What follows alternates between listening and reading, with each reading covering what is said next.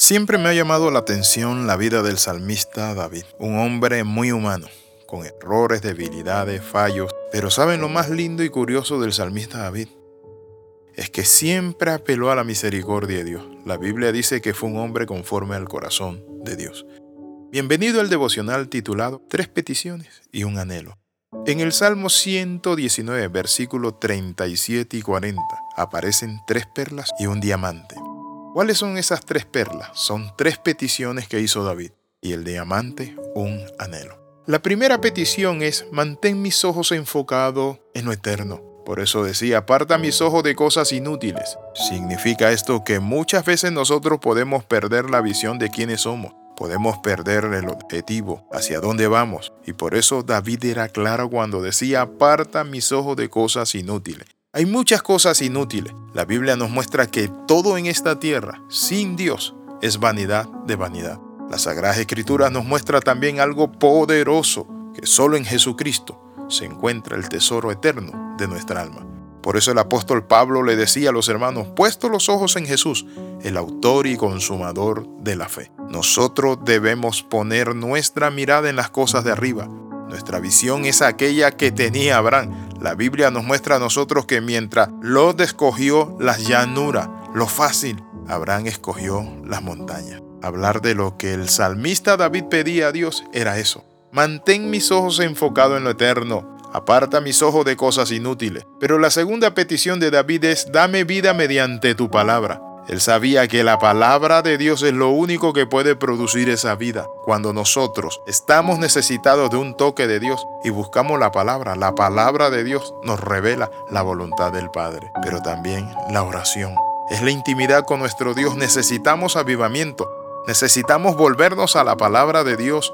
Necesitamos volvernos en oración al Padre y pasar horas enteras de rodilla buscando su rostro y la dirección. Este mundo necesita de Dios y solo va a ser transformado por dos cosas, por la palabra de Dios y la oración de su pueblo. Los grandes avivamientos han venido concatenados o unidos por dos elementos y estos son la palabra de Dios y ¿saben qué? Un despertar en oración. Lo segundo que pedía el salmista David es, dame vida mediante tu palabra. Es eso, es la palabra de Dios lo que produce vida en nosotros.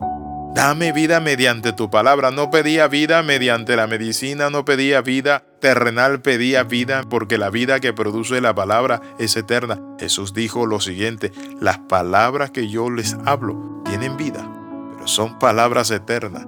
Hay un himno que dice, oh, cuán dulces son, cuán dulces son, bellas palabras de vida, dan aliento al alma herida, esas palabras de vida. La tercera petición del salmista David era, renueva constantemente mi vida. Padre, renueva mi corazón y a mi familia, renueva mi nación, renuévanos para volver a hacer nuevas obras. ¿Has confiado en Jesús como tu Salvador? Dile, Señor, renuévame. Ya no quiero ser igual como dice ese himno. Y el cuarto elemento era el anhelo que tenía el salmista. ¿Y saben cuál era el anhelo? Anhelo conocer tus mandamientos, tus instrucciones lo que tú quieres que yo haga y lo que tú quieres que yo sea. ¿Anhela usted conocer los mandamientos de Dios? ¿Anhela usted decirle al Padre, Padre, guíame conforme a tu verdad, a mis ojos, oh Dios, por camino de rectitud? Si es así, usted quiere, haga esta oración conmigo. Oremos. Padre, en el nombre de Jesús nos acercamos a ti, confesando toda iniquidad, maldad. Danos vida mediante tu palabra. Anhelamos obedecer tus mandamientos y renueva nuestra vida con tu bondad. Por Jesucristo lo pedimos y damos gracias. Amén. Escriba al más 502 42 45 60 89. Recuerde esto, Dios nos está llamando para grandes cosas. ¿Está usted dispuesto? Bendiciones del Dios Altísimo.